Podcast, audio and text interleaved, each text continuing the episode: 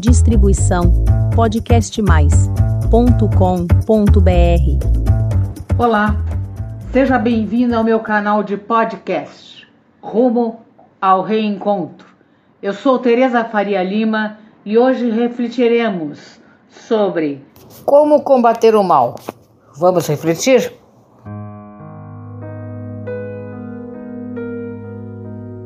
Confessam que conhecem a Deus, mas negam-no com as obras, sendo abomináveis e desobedientes e reprovados para toda boa obra.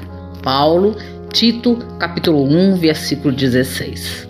Encontramos o mesmo título e citação no livro Caminho, Verdade e Vida, psicografado por Chico Xavier, de autoria espiritual de Emmanuel. Trazemos tal título com o objetivo de reflexão com relação ao momento que a humanidade atravessa. Perseguições atrozes, calúnias e própria falta de cordialidade existente representam o próprio desaguar de uma nova era. Era que traz mudanças existenciais.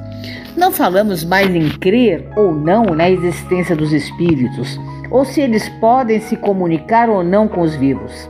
Espíritos existem e as comunicações mediúnicas estão como prova que o além-túmulo há muito mais dor e sofrimento esperando por aqueles que não honram a oportunidade de estar encarnados do que se apregoa. Por isso, aqueles que nos candidatamos a uma mudança de atitude desde já, sofremos e sofremos muito mais com a incompreensão alheia. Mas isso não significa desestímulo no trabalho abraçado. Pelo contrário, é a esperança de uma nova vida que se desenha. A nossa vida começa a ter cores novas, cores de amor e paz.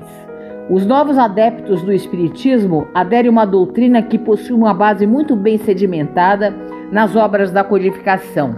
E cada dia, ou dia após dia, tem suas bases científicas corroboradas pela ciência, como os fluidos e a forma como a mudança do pensamento pode promover a cura de determinadas doenças ou pelo menos modificar quadros que, para a ciência vigente, não tinham solução e que, por milagre, apresentaram melhora. Mas algo também que verificamos atualmente, promanando desde novos adeptos, é a urgência na resolução de problemas.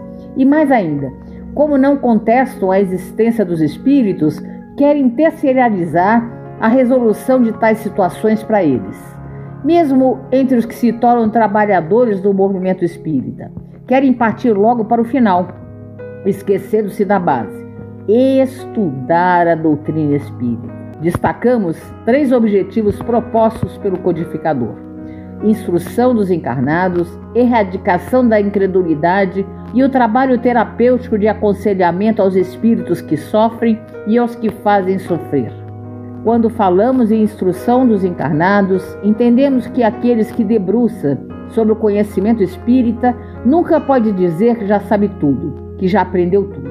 Estamos aprendendo sempre. Lembre-se disso. Estamos aprendendo sempre e constantemente. A mesma questão de O Livro dos Espíritos se lida em épocas diferentes. Pode soar, soar em nossa mente orientações distintas dependendo do momento que estejamos. O mesmo tema de palestras assistidos em momentos variados desencadeia memórias diferentes e provocam modificações inimagináveis. Por isso, Centro Espírita que não estuda Kardec, entendemos aqui as obras da codificação, não é Centro Espírita. É um aglomerado de pessoas que se reúnem acerca da mediunidade, mas não, não é uma instituição espírita. A questão da erradicação da incredulidade possui alguns desdobramentos.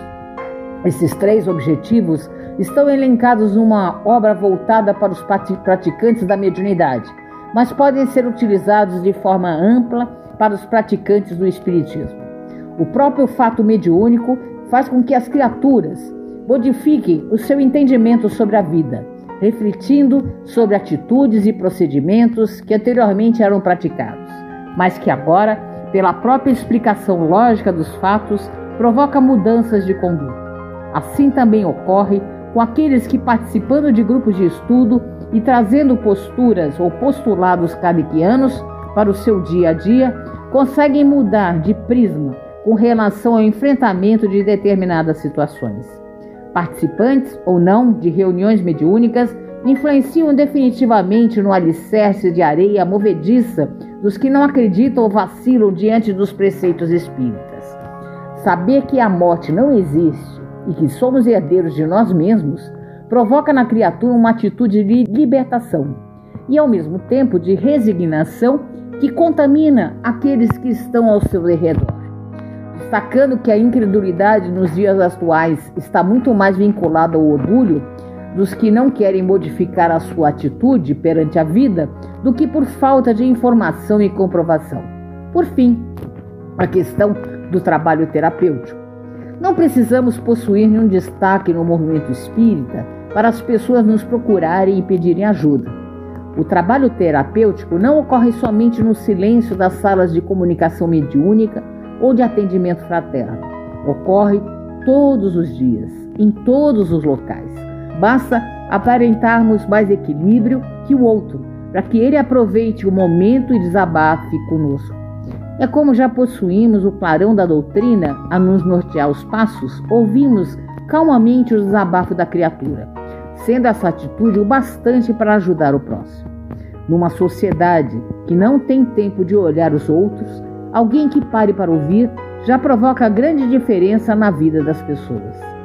Semelhante ao festim das bodas, precisamos antes vestir a túnica nupcial para estarmos de acordo com a festa a que nos candidatamos. A doutrina espírita é um verdadeiro banquete celeste que nos foi ofertado pelo Pai como consolo e orientação, fazendo com que a criatura caminhe nessa encarnação e a cada passo dado liberte-se do homem velho. A solução presente é resultado dos objetivos determinados no passado, vivendo hoje a construção de um futuro promissor, se assim o quisermos. Boas reflexões. Essa foi a minha mensagem de hoje. Obrigada por ouvir. E caso queira receber o aviso dos novos episódios publicados do Rumo ao Reencontro, deixe o seu e-mail em meu canal de podcast. Até breve. Distribuição podcastmais.com.br